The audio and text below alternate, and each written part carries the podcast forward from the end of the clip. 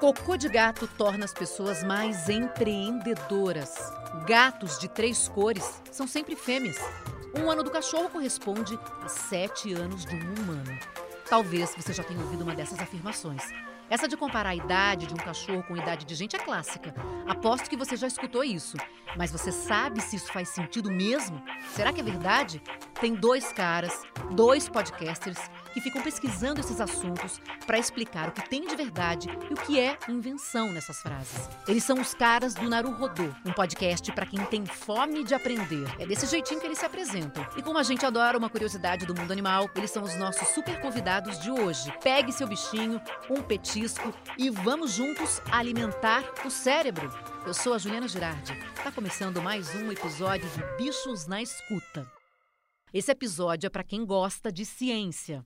E um dos nossos entrevistados é cientista PhD, um doutor em ciência, sabe demais na área dele, o Altair de Souza. Tudo certo, Altair? Bem-vindo. Olá, bom dia, boa tarde, boa noite. É um prazer falar com vocês e conversar um pouquinho mais sobre curiosidades sobre os seus bichinhos. E tem muitas. Sim, eu tenho formação numa área que chama etologia, que é o estudo do comportamento animal. Então, durante a minha graduação, assim, eu estudei todo tipo de comportamento de bicho. Né? Então, aranha, formiga, macaco, galinha, cavalo, golfinho e criança. Todos esses bichos eu estudei, assim. criança está no meio, tá, tá tudo no, no meio, isso. A etologia parte do pressuposto de que o desenvolvimento evolutivo de todas essas espécies tem linhas em comum, né? Uhum, maravilha. Então a gente vai tirar muitas dúvidas contigo. E o Ken Fujioka se intitula como um, um, leigo curioso. Na verdade, ele é publicitário e também sempre está com o Altair trazendo todas essas frases, essas explicações interessantes sobre vários temas. Bem-vindo também. Boa, é, bo, bom dia, boa tarde, boa noite. Já vou começar assim também. Olá, ilustríssimas ouvintes, ilustríssimos ouvintes. Antes de mais nada, peço perdão pelo publicitário, mas de resto, estamos aqui para continuar aprendendo, como a gente sempre faz em todos os episódios do, do Naruhodô. E, diferente do Altair, eu só observo seres humanos mesmos. hum, que ótimo. Mas também vai ter muita coisa aí para explicar para gente. A Rita Erickson, também veterinária, tá toda semana aqui com a gente, especialista em comportamento animal, sempre traz muitas informações curiosas, sempre traduz tudo para a gente. Bem-vinda, Rita. Boa tarde, boa noite, bom dia, Gil, Altair, Ken. Um prazer mais uma vez aqui conversar sobre esse assunto apaixonante que são os bichos. Ai, que gostoso. A gente sempre adora. E a gente adora uma curiosidade, né, Rita? Porque a gente tem o um quadro aqui, você sabia? Então hoje eles vão trazer muitas curiosidades pra gente. Eu já queria começar perguntando logo dessa que eu acho que é a clássica, né? Vocês até colocam lá no, no podcast de vocês que essa é clássica, todo mundo já ouviu essa questão de idade do cachorro, né? Dessa comparação que todo mundo faz. Um ano do cão igual a sete do homem. Se isso for verdade, vocês vão me dizer se sim ou não eu tive um cachorro que viveu 140 anos, porque ele viveu 20 anos, aí multiplicando, né, 140 anos. Nunca vi ninguém chegar até essa idade. Então eu já pergunto logo de cara: existe algo de real aí nessa, nessa afirmação? É, não. Não. Assim, oh, é, é, uma afirmação bem média. Chute, é, na verdade, quando você pensa no desenvolvimento da, da, de uma espécie, a gente sempre tenta comparar com a nossa espécie. Então, quando eu olho um outro organismo que não sou eu se desenvolvendo, ele deve se desenvolver do mesmo jeito que eu. Porque o único jeito, o único organismo que eu vejo se desenvolver sou eu mesmo. Hum. Então, essa nossa tendência a antropomorfizar tudo nos outros, e quando eu falo outros, não são outras pessoas, são quaisquer coisas, né? Uhum. É, leva esse tipo de erro, assim. Então, os humanos, por exemplo, eles têm um desenvolvimento cognitivo, físico, biológico, é, hormonal, que é completamente diferente de outros organismos, né? que inclui o gato e o cachorro, organismos uhum. mais próximos da gente. Né? Então, quando você pega, por exemplo, a maturação sexual, né, a, a, maturação, o quanto tempo você leva para se desenvolver até atingir, atingir, a capacidade de gerar descendentes. Isso varia muito entre as espécies. E isso é relacionado com o tempo que você vai viver também, em média. O tamanho do organismo também é diferente, né? Organismos maiores ou menores vivem é, menos ou mais, né? Tem a, ver, é, tem a ver com o metabolismo do organismo também é diferente. Então, assim, o, o, o que a gente pode dizer que o nosso desenvolvimento tem em comum com o cachorro e o gato é que a gente cresce muito rápido. Então, você pega uhum. uma criança de zero uhum. a um uhum. ano, ela desenvolve muito é rápido, né? Você pega uma criança com um dia e uma criança com um ano, aconteceu muita diferença. Isso acontece em outros organismos, no cachorro e no gato também. Você pega um filhotinho de um filhotinho de cachorro, ele cresce muito rápido no começo, depois cada vez mais devagar, né? Uhum. Só que a maturação é diferente também. Quando você pega o desenvolvimento maturacional sexual de um cachorro, ele acontece proporcionalmente muito antes de um humano. É como se um humano ficasse maduro sexualmente aos 7, 8 anos, que hum, é o que não acontece. Hum, tá. No caso do animal, né? É, no caso do animal, ele, ele amadurece sexualmente muito cedo, o gato mais cedo ainda, né? E isso tem consequências para o desenvolvimento do organismo. Quando ele se reproduz, e aí o objetivo da seleção natural é que você se reproduza, e uma vez que você gerou descendentes, a seleção natural não está aí para você. Você pode Mas morrer. e por que, que as pessoas começaram a repetir isso como se fosse algo é, verdadeiro? Porque eu escuto isso desde que eu sou criança. E a vida inteira eu escutei outras pessoas que têm animais repetindo isso. Eu não sei, Rita, as pessoas que chegam lá no teu consultório também devem te fazer essa pergunta. Ah, é real isso? Mas por que, que as pessoas começaram a repetir isso como se fosse é uma, algo verdadeiro. É uma média, né, Gil, de comparação, para a gente poder ter uma ideia. Se eu tenho um cachorro de 5 anos, quantos anos ele tem? Equivalente. Se ele fosse gente, quantos anos ele teria? E aí, na hora que fazem essa média, porque o cachorro que chega a 20 anos, que você usou de exemplo, é uma exceção. Assim como existem pessoas que vão a 98, 100 e pouco, também são exceções. É super possível né, que o indivíduo chegue nessa idade tão avançada. Mas se você tem um cachorro de 5 anos, o pessoal fala, ah, ele é um adulto. Ele é um adulto, um jovem adulto. Tem lá seus 35. Uhum. Você faz a conta, essa média é que levou a essa conta de 7. Mas para as pontas, né, pra, tanto para o cachorro jovem, para o gato jovem, quanto para o sênior, essa comparação fica muito esdrúxula, né? Porque um cachorro que tem um ano e já é pai, ou uma cadela, uma gata que tem um ano e já foi mãe, se ela tivesse o equivalente a sete, uma menina de sete é uma anos, criança. um garoto de sete anos, ele, ele é uma criança. Uhum. E, e assim como na, na, ponta, né? Então, isso foi uma média e numa época também que os animais viviam menos, né? E quando vocês foram fazer essa, essa pesquisa, né, para saber se é real isso ou não, porque alguém mandou essa pergunta para vocês. Vocês funcionam assim, né? Uma, uma pessoa que é, ouve sempre o podcast manda uma pergunta e vocês vão atrás dessas respostas. Vocês conseguiram identificar quem é que inventou esse número 7? Ou existe a possibilidade, assim, de a gente chegar até, né? Como é que surgiu esse número 7? A Rita deu algumas pistas aí, né? De que tentaram é, fazer essas comparações. Nas pesquisas, o que, que vocês descobriram? Então, do, o, o 7 é uma, é uma coisa que existe desde o século XIX, esse número cabalístico. Uhum. Mas ninguém assumiu ele. Assim, foi uma coisa que surgiu no senso comum e acabou se instaurando, como muitas das nossas coisas da cultura, né? Surgem, vira uma prática partilhada por pessoas do mesmo ah. grupo e o meme espalha. Os memes não são só da internet, né? Tem os memes históricos também, e esse é um deles. É, e, e foi perdurando aí por tanto tempo. Então, isso é, é, é fake. Sim, completamente. E vai continuar perdurando, provavelmente, por muito uhum. tempo ainda. E eu, eu fiquei com uma curiosidade agora. Vocês estudaram se de país para país faz diferença o sete? Porque tem algumas coisas que faz diferença, diferença cultural, assim, né? Tipo, o gato tem sete vidas. É, em alguns países não são sete, são nove. Ah. Que a, a, cultura popular diz o gato tem nove vidas na Alemanha, por exemplo.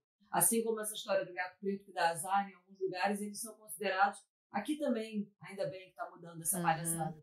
Mas é, tem umas questões culturais. Vocês viram se tem alguma diferença dessa média de idade em outros países? Então, a média de idade não tem diferença. O que tem é que são tem países que levam isso muito em conta e outros que não ligam. Quais levam em conta? Por exemplo, a Inglaterra, a região da perto da Inglaterra ali, né, França, tal, veio para o Brasil também por causa da, da influência. Mas tem regiões, por exemplo, na Ásia em que isso não não, não é uma questão. Simplesmente não é uma questão. Se a gente for considerar, então, a idade do animal, a gente tem que considerar a idade que ele tem mesmo. Não tem como fazer uma equiparação aí de jeito nenhum, né? Exato. Pelo você que tem que falando. Você tem que entender como é o desenvolvimento dele, como são os desafios evolutivos que cada espécie passou para ser o que é.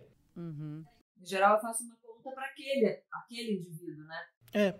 E aí você entende a história de vida dele, né? Daquele indivíduo. Mas então a gente nunca conseguiria fazer uma comparação assim com, com, com um humano, mesmo que a gente mude esse número, né? De 7 para outro número, existe isso, né? Tem, tem tentativas, tem artigos, por exemplo, que eles pegam. É porque aí você tem que dividir nas diferentes raças de cachorro, porque o tamanho importa. Tem umas tabelas, né? O que a gente faz hoje em dia para minimizar o erro é usar a tabela. Um animal de porte pequeno, ele se desenvolve, ele vai ter uma, uma vida mais longeva na maioria das vezes, mais longa, e aí o desenvolvimento dele é um pouco mais acelerado e, e, os cachorros de raça grande eles vivem menos, né? Que é como o mercado, né? Também acabou usando como critério, né? Para classificação, assim, né? Você tem uma faixa de anos, você tem uma faixa de peso, né? E uma e uma descrição de porte e aí você compra a ração meio que baseado nessas, nesses parâmetros, assim, né? Então, uhum. acho que essas antropomorfizações, elas, elas também têm um papel de tentar ajudar mais no cotidiano, assim, né? Então, e acho que esses parâmetros do mercado são um exemplo disso, assim, né? Aliás, quando vocês estavam falando, de, quando o Altair estava falando de antropomorfização... É difícil, já, já avisa já vamos, já vamos tentar é. traduzir para quem não sabe. Seria meio uma humanização que a gente faz. Isso, exatamente. Dos, é uma dos, humanização. Dos animais, né? É que a gente pensa com a nossa cabeça, né? Totalmente Exato. com a nossa cabeça e eles são completamente diferentes. A gente vive falando isso aqui. Eu estava entrevistando dias atrás um biólogo do, do projeto Baleia Jubarte, né? E ele estava me explicando que quando as baleias elas brincam, né? Entre aspas, pulando do mar, né? E, e, a gente antropomorfiza isso, né? A gente uhum. acha que elas estão brincando pra gente, né? Que Sim. elas estão se mostrando, que elas estão se é, exibindo, né? É. Quando na verdade elas estão se comunicando com outras baleias, só isso. A gente se acha o centro de tudo, né? Então acha é, que, que é pra gente, assim como a gente acha que o cachorro tá sorrindo pra gente, né? Enfim. Um exemplo clássico de antropomorfização são os, os as pessoas que convivem com gatos, toda vez que o gato caça uma baratinha e traz para a cama, a pessoa acha que está recebendo um presente, né? Que o gato trouxe.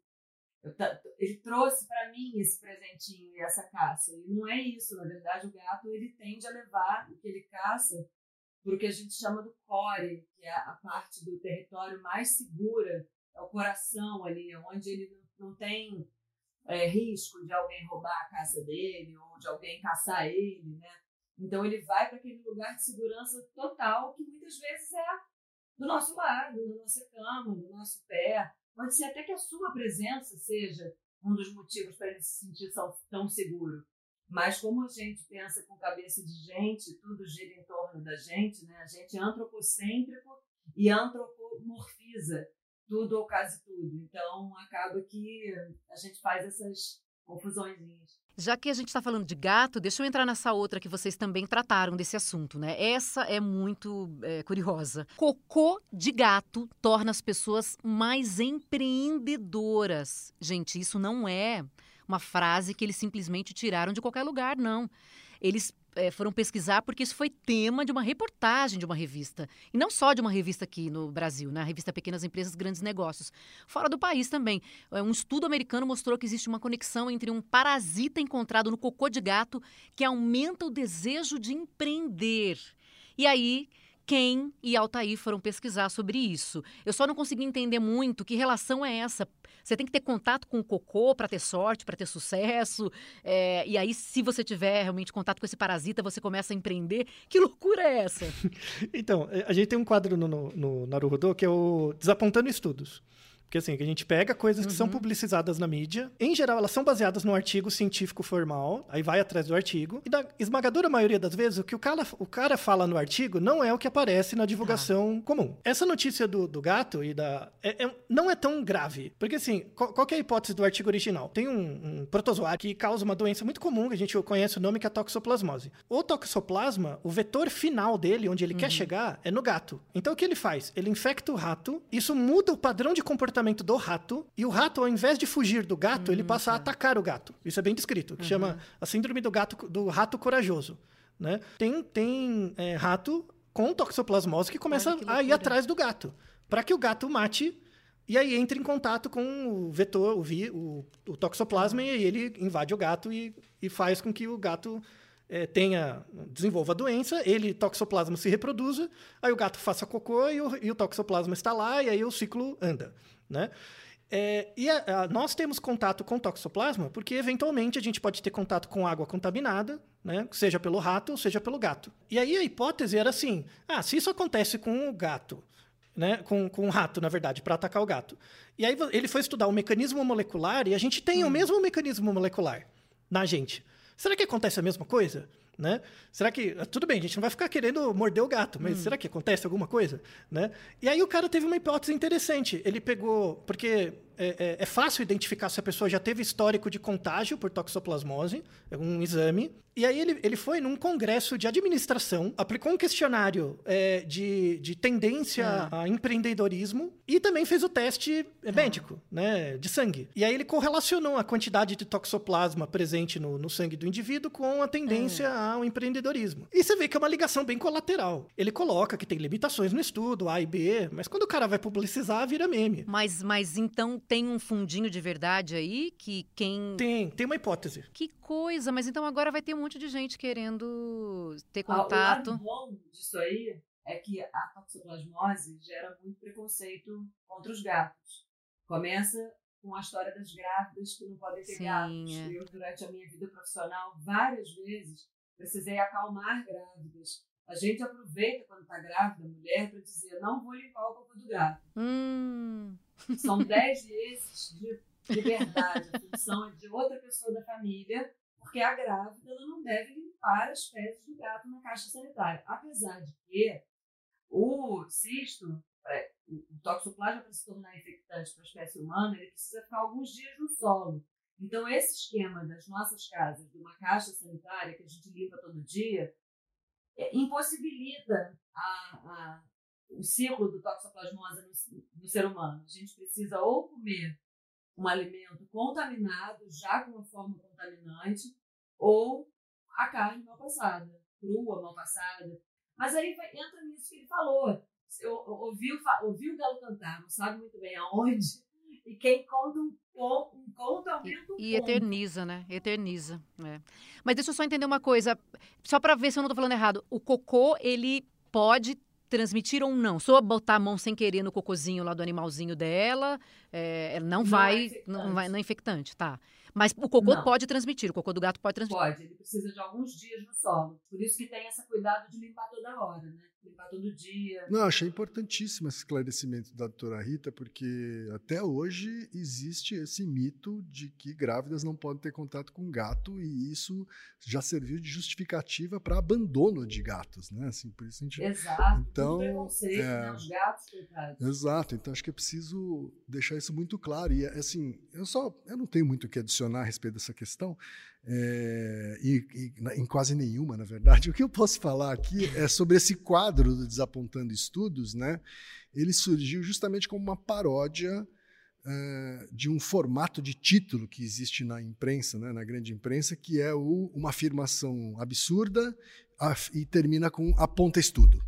Né? Hum. E aí, hum. quando você diz que um estudo está apontando isso, né? é como claro. se você emprestasse credibilidade naquele estudo para afirmar um absurdo. Uhum, né? Claro. E, e, existe, nesse caso, vocês viram que é fato, né? Fato, mas não é bem, não, é, não seria só isso, né? Então, que é que às vezes tem só uma... um est único estudo que é, conseguiu chegar em alguma conclusão parecida é, com a que foi divulgada, e você não tem mais nenhum outro estudo reproduzido, você não tem nenhum outro estudo de pares, né? Então, e o jornalista muitas vezes não tem esse cuidado, né, de verificar uhum. se aquele estudo tem reprodutibilidade, se ele tem avaliação de outros pares, né? Enfim, todos aqueles é, todos aqueles parâmetros que ajudam a dar de fato credibilidade para um, um estudo. Mesmo um estudo científico, né, ele tem que ser é, rigorosamente questionado, assim. Né? E, e, nesse estudo aí, a conclusão que eles chegaram é que essas pessoas que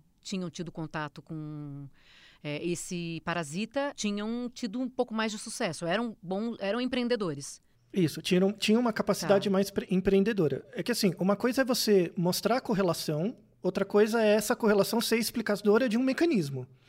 Né? O artigo não mostrava um mecanismo. Tanto é que ele, ele mesmo se intitula, no próprio uhum. artigo, você vai ler o artigo original, é um artigo de hipótese. O alvo da inferência desse artigo do cocô de gato era um estudo populacional. Falar, ah, o que, que a gente tem que fazer agora? Pegar isso aqui, em vez de um congresso de administradores, pega uma população inteira Vê se essa correlação existe numa população. Agora, ela não explica o seu comportamento, mas pode explicar a média dele. E aí tem uma série de hipóteses evolutivas, de genética de população, que dá para trabalhar como isso, como, como diferentes vírus que a gente teve contato, ou outros organismos, né, bactérias, enfim, é, que a gente tem contatos históricos na, durante, as, durante as populações moldam o nosso comportamento de alguma forma. Né? Tem muitas hipóteses evolutivas sobre isso que são muito interessantes. Mas agora, isso não tem a ver com o seu gato em casa. E aí, aqui em conclusão, vocês chegam quando vocês, por exemplo, dão essa notícia aí e. Cuida do seu gato, né? Cuida do cocô do gato, tipo, pega todo dia, cuida direito do gato, né? E tome, tome mais cuidado com inundações, tome mais cuidado com água, tanques de areia grandes, com água parada em outros lugares, sei lá, né? Tem, tem outros tipos de cuidado. E não fica esperando que vai virar um empreendedor de uma hora para outra, né? Não. É engraçado também, pensando é, bem com cabeça de ser humano, né, que eles comparam o gato corajoso, o rato corajoso, para o toxoplasma se perpetuar, ele precisa que o gato seja corajoso. E o gato ser corajoso, o rato ser corajoso significa ele enfrentar o gato. E aí eles extrapolam isso para o ser humano ser empreendedor.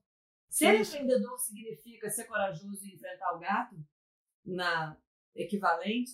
Talvez é. não, né? Exato. Talvez ser corajoso seja você fazer outras coisas, né? Exato. Porque ela, ela já está faz, tentando fazer com que a, uma agressividade extrema seja hum, sinônimo de empreendedorismo, quer dizer. Uhum, Exato. Uhum. Tem muita coisa é, distorcida aí. A relação para espécies é muito diferente. O interesse do toxoplasma, o interesse do rato são bem diferentes do interesse do ser humano empreendedor, né?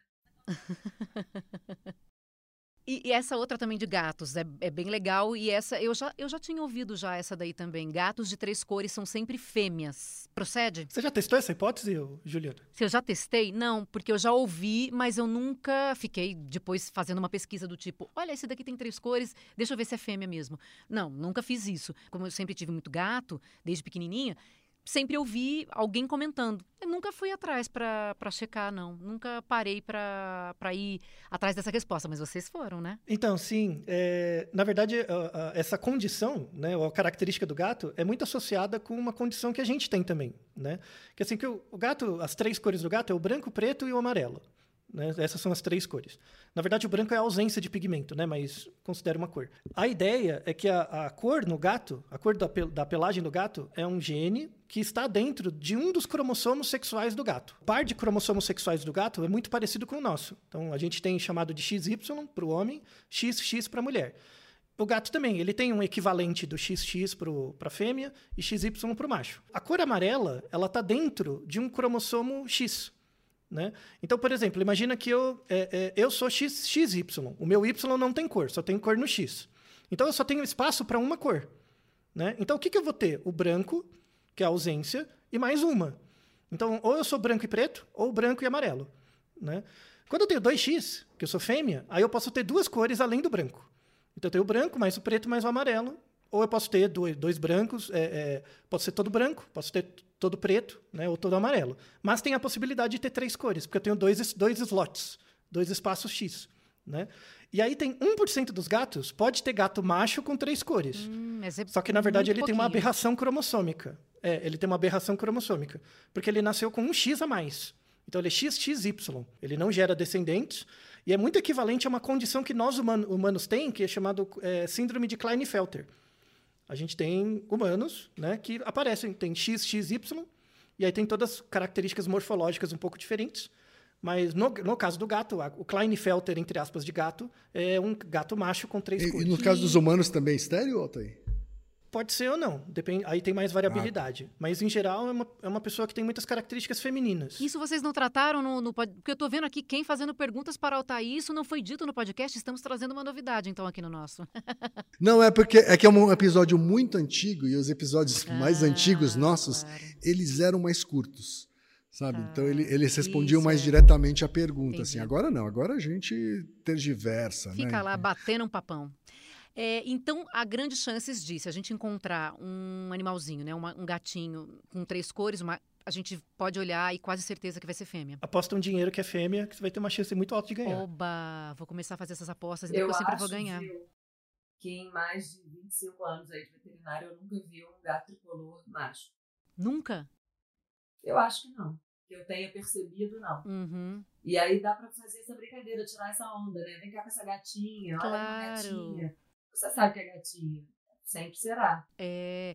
E machos, vocês é, têm alguma correlação também com cor ou não? Quando a gente olha um macho, um, um todo branco, é mais certeza que seja macho, tem não? umas maiores probabilidades, né? Gato amarelo, tem muito gato amarelo macho, muito mais gato amarelo macho. Mas eu não sou geneticista, não sei explicar. É, probabilidade, é, probabilidade. É, é, isso tem a ver com, com uma, uma coisa interessante das probabilidades mesmo. Quando a gente acha que é, a probabilidade de eventos acontecerem serem as mesmas, não quer dizer que tem a mesma quantidade de coisas na população, né? Então, quando você joga uma moeda, é uma coisa. Agora, quando você vê a distribuição de gatos num certo período de tempo, pode ter mais de uma cor ou de outra. É muito curioso, né? Agora, outra curiosidade, o que, que é, né? Vamos explicar também, porque acho que as pessoas que é, já seguem vocês já estão carecas de saber, mas Naruhodô é, significa o que exatamente? Quem? Estou olhando para ele aqui, ele tem ascendência japonesa. Por favor, nos revele. Nossa, então, não é uma pergunta fácil de ser respondida, porque ela não tem exatamente uma tradução literal tá? É. Ela é utilizada para expressar um determinado sentimento, assim, né? O sentimento de é, ah, faz sentido, entendeu? Entendi. Ah. E e dependendo do contexto, ele vai, ele vai mais para um lado ou mais para o outro, mas ele está tá sempre por ali, tá? É sempre tá. nesse, nesse universo aí do. É uma coisa que você vai entendendo devagarzinho. Tá, é uma coisa entendi, que você vai entendendo é? devagarzinho. Tá, porque tem tanta informação, vocês pesquisam tanta coisa, vocês trazem tantas vertentes aí, né, do, do, de explicações. Então, é mais ou menos nesse sentido. Então, por isso que vocês escolheram o nome certo, né? Foi o quem que escolheu? É, foi, foi. Eu queria um nome que trouxesse essa curiosidade, né? Essa, ou despertasse essa curiosidade pelo próprio nome do podcast, mas que tivesse essa, essa sensação, que é a sensação que a gente quer provocar no ouvinte, né? Tá. É, ao responder cada uma das perguntas. É. é, você vai ouvindo a explicação, você vai ouvindo a explicação, a coisa vai crescendo dentro de você, falando, nossa, tá fazendo sentido, tá encaixando. Né? É, na verdade, a gente fica querendo mais perguntas ainda, né? Isso. né? Aquilo vai gerando mais, mais questionamentos. É essa a ideia.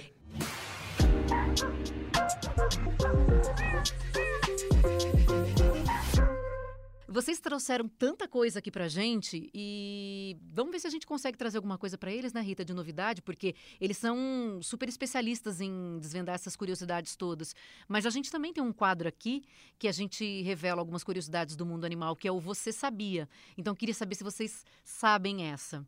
Você sabia que cães podem ser otimistas ou pessimistas? Não sabia pra dessa. Mim é novo. Não? não? Ai, Rita, a gente vai explicar alguma coisa para eles. Aê! Quero aprender, quero aprender. Eu quero, quero, sim, sim, estou curiosíssimo.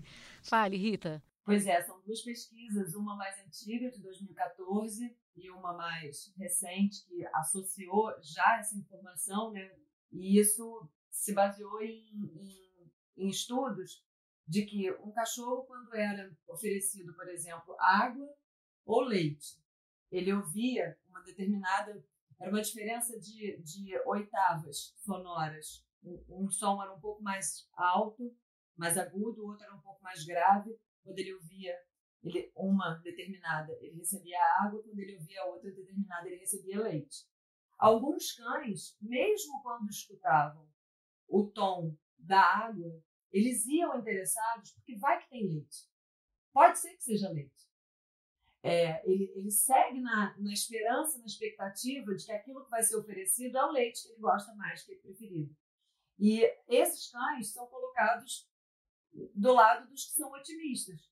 E, e aí, essa associação que um, um, um pesquisador veterinário grego fez mais recente, ele associa diretamente aos animais que têm problemas relacionados à separação, que a gente chama de ansiedade por separação, de forma mais popular, mas está é, tá diretamente ligado. Os animais que são mais pessimistas, que são menos entusiasmados e acreditam que pode ser melhor, sempre pode ser melhor, eles sofrem mais dos problemas relacionados à separação.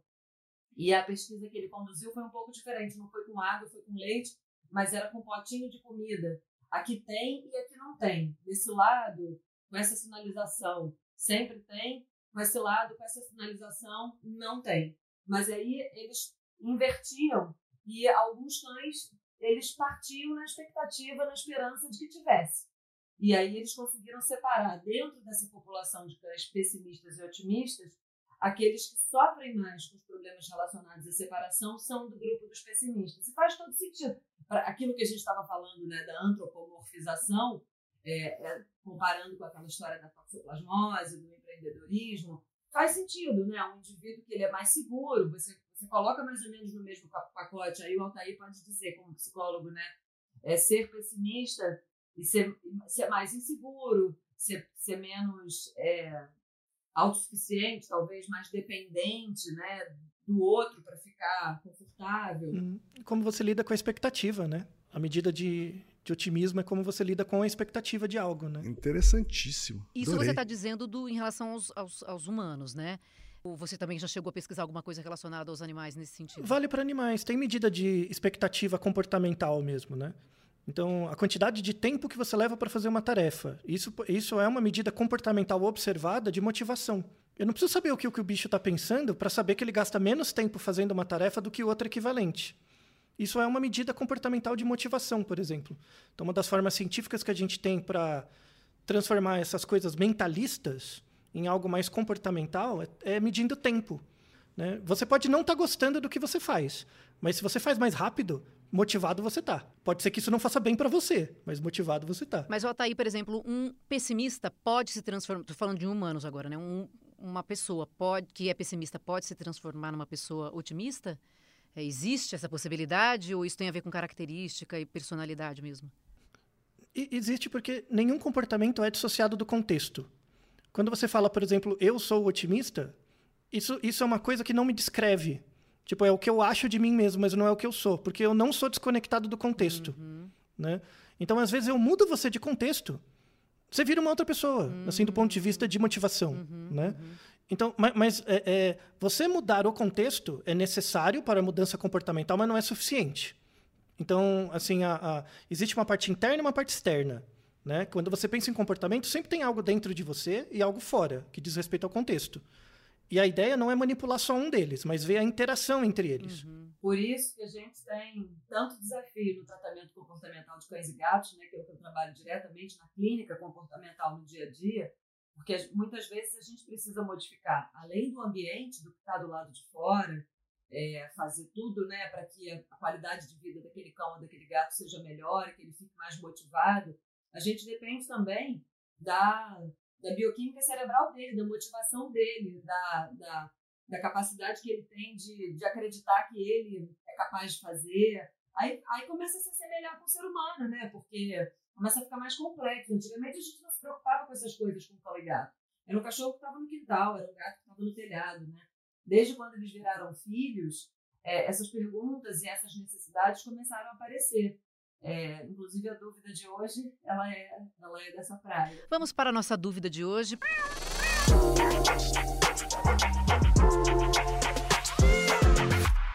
Quem sabe também a gente não tem mais informações aqui para passar para a pessoa que mandou a dúvida para a gente, porque o Altair também pode colaborar, porque quem pode colaborar? O DDD para você mandar a sua dúvida é o 21 e o telefone é o 973747407. Pode soltar.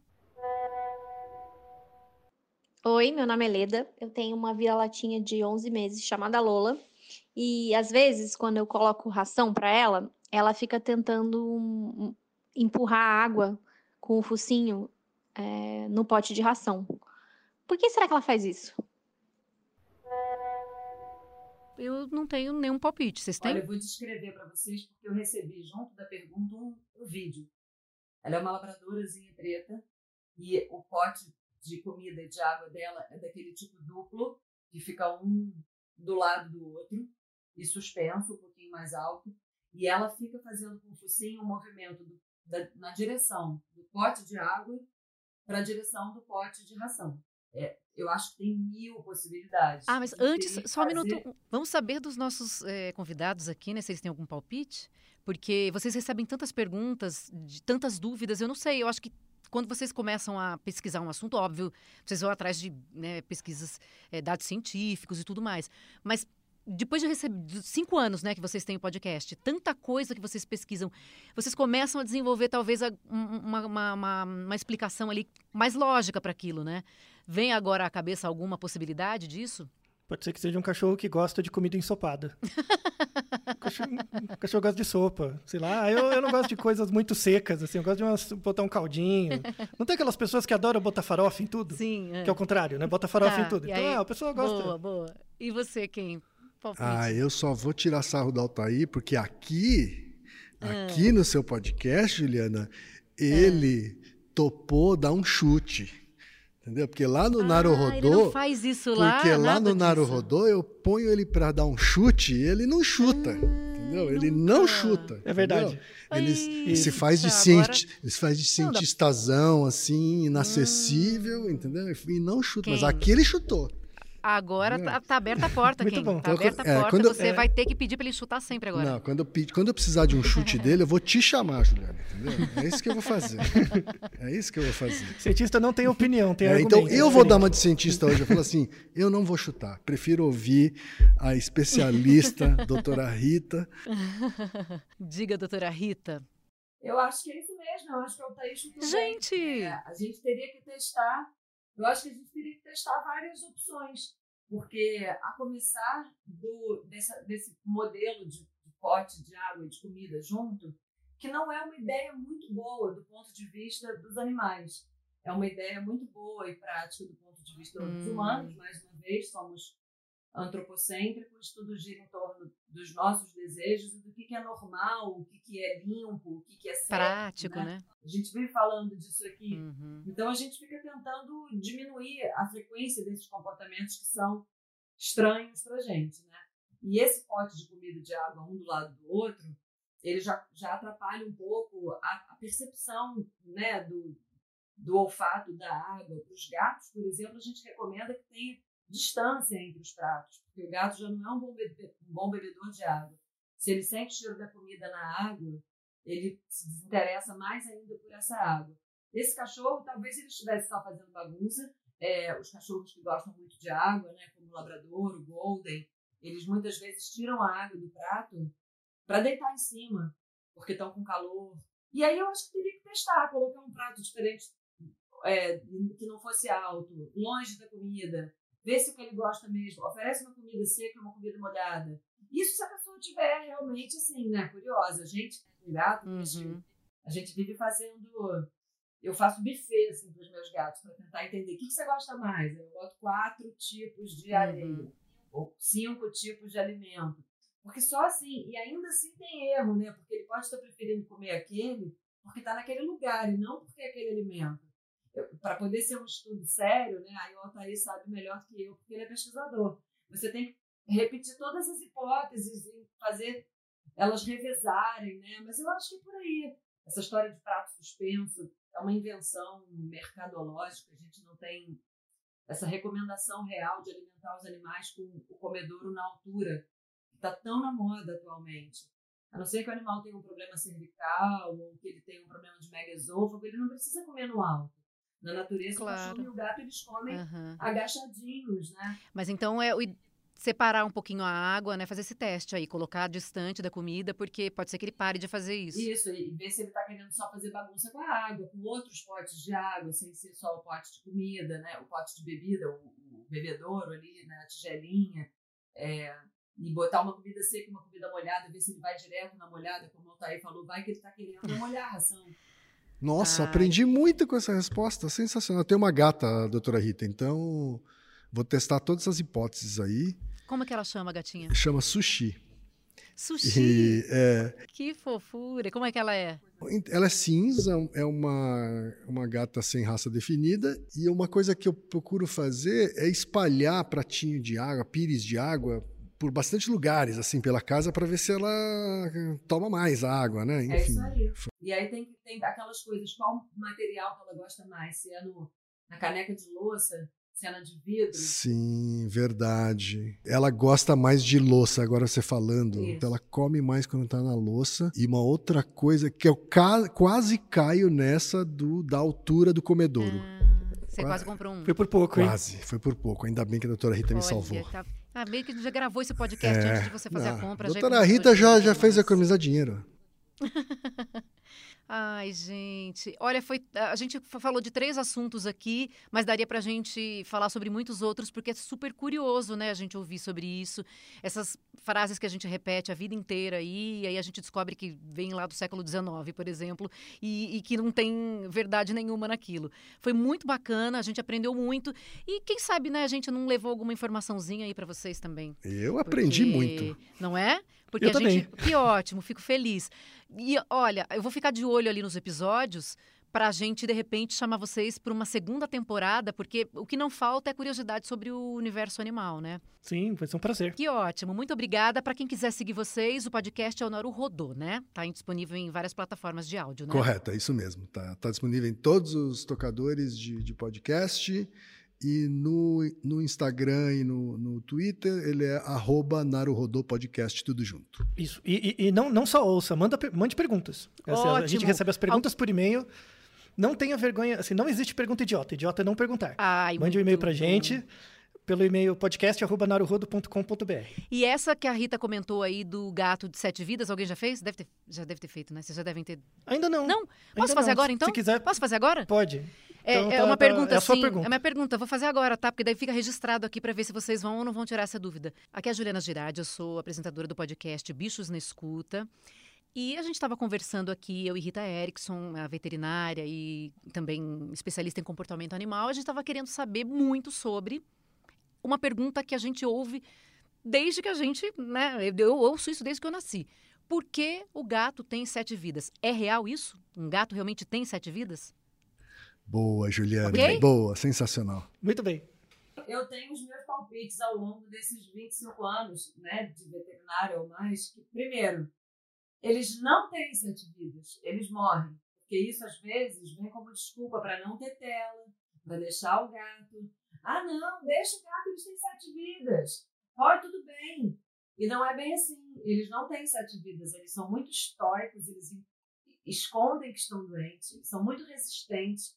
Eles têm a tal da síndrome do gato voador, né, que eles se ajeitam na hora que caem de grandes alturas, mas eles se ferram, coitadinhos. E quem conserta, né, eu agora não faço mais plantão, mas já, já quem está lá recebendo os atropelados, os, os gatos voadores, sabe que, que isso é mito, né, gente? Pelo amor de Deus. É um spoiler que a gente deu aqui. É, porque tem gente que acredita. A gente já. Vou ficar esperando, hein, gente. Mas agora queria agradecer demais a participação, Altair. Muito obrigada. Parabéns pelo trabalho de vocês, pelo podcast que é super curioso. Obrigado. Uma honra e um prazer. Quem? Maravilhoso. Muito obrigada, quem? Obrigadão, viu? Um Parabéns pelo beijo. podcast também. Obrigada. E obrigado, doutora Rita, pela aula. Ah, imagina, para aula nada, é um prazer, isso é um bate-papo. Eu tenho o maior prazer aqui em ouvir as histórias e cada hora é uma, é uma novidade, né, Gil? Um beijo. Obrigada, Rita. Siga o podcast Bichos na Escuta. É só entrar no Globoplay ou em qualquer plataforma de áudio. Você fica sabendo de todas as novidades. Podcast Bichos na Escuta é uma produção do Fantástico em parceria com o G1. Apresentação: Juliana Girardi. Consultoria veterinária Rita Erickson. A produção musical é do Pedro Guedes. A produção é do Guilherme Ramalho. Edição: Duda Kunert. Direção: Giovanni Sanfilippo. Semana que vem a gente está de volta. Muito obrigada pela companhia e aquele beijo.